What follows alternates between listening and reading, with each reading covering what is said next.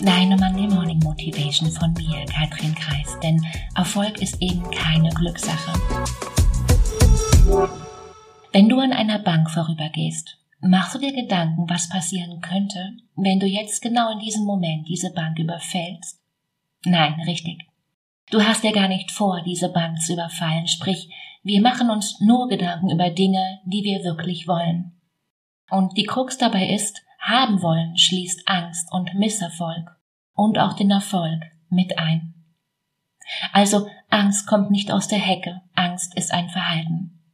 Und was dir hier hilft im ersten Schritt ist wahrnehmen und danach gilt verändern und pflegen, Schritt für Schritt. Weil irren kannst du dich eben nur im Kopf. Merkst du, oder? In etwa so, wie wenn du einmal Brokkoli kochst und isst und dann eben denkst, ich lebe ja gesund. Nein, tust du nicht, wenn du an den anderen Tagen der Woche eben kein Brokkoli isst.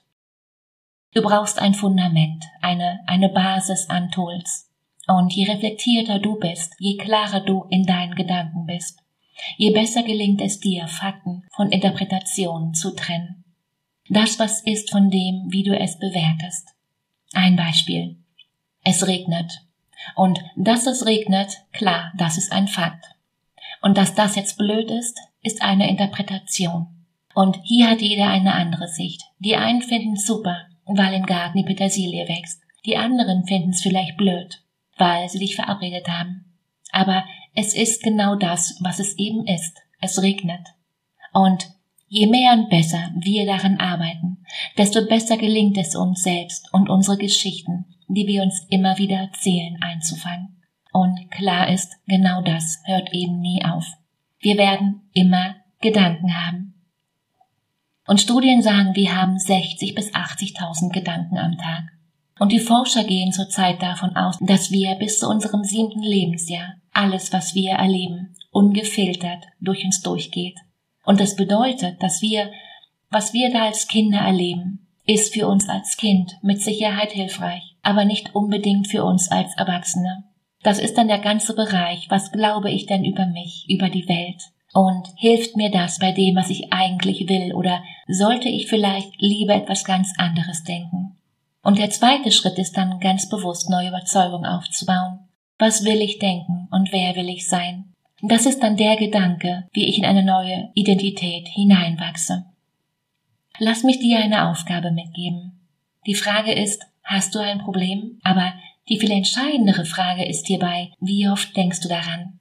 Lass uns mal gemeinsam rechnen. Einmal am Tag, zehn Minuten? Das sind jetzt schon, und jetzt mache ich es mal einfach, 60 Minuten die Woche, okay? Also 52 Wochen hat das Jahr, macht zusammen Pi mal Daumen 50 Stunden. Und sagen wir mal über 60 Jahre, macht zusammen 3000 Stunden, richtig? Und jetzt, jetzt frag dich doch mal, was würdest du mit 3000 Stunden anfangen? Der Schlüssel ist nicht im Detail und in allen Einzelheiten zu wissen, wo es herkommt, das Problem. Der Schlüssel ist, zahlt das daran Denken auf dein Ziel ein. Bringt es dich dorthin, wo du sein willst, wie du sein willst, unterstützt es dich oder steht es dir vielleicht im Weg? Wir alle sind Menschen und, na klar, ich habe nicht immer die Wahl. Und wenn da Gedanken hochploppen, kann ich wählen. Ich kann sagen, das ist ein Gedanke, den ich unterstütze.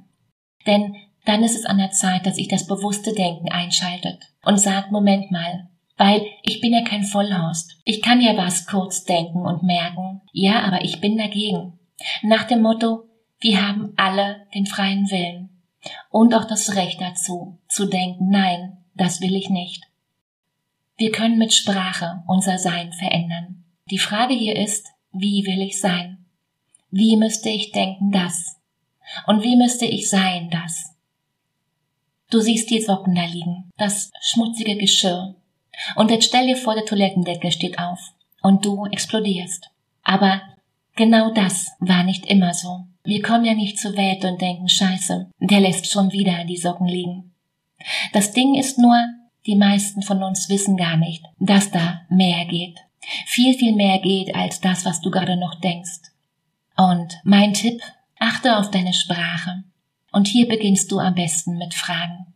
Stell dir die richtigen Fragen. Stell dir funktionale Fragen. Ich unterscheide hier zwischen kraftraubenden und kraftgebenden Fragen. Letztere haben die Möglichkeiten in sich. Glück und Erfolg kannst du nicht machen. Glück und Erfolg ist ein Sein. Und ein Coach ist nicht jemand, der dir hilft, besser zurechtzukommen. Ein Coach ist jemand, den du dir leistest, deine Muster zu verstehen und deine Komfortzone zu vergrößern und dein Leben bewusster zu gestalten. Ein Coach ist jemand, der das Licht anmacht. Und dann ist die Frage nicht ob, sondern wann. Wie kannst du mit deinen Gedanken aufs nächste Level kommen? Und wie kannst du deine Gedanken aufs nächste Level heben, um richtig Vollgas zu geben? Den Link zu einem kostenfreien Gespräch findest du wie immer in den Show Notes. In diesem Sinne, hab eine unglaublich schöne Woche. Mach dir Freude. Katrin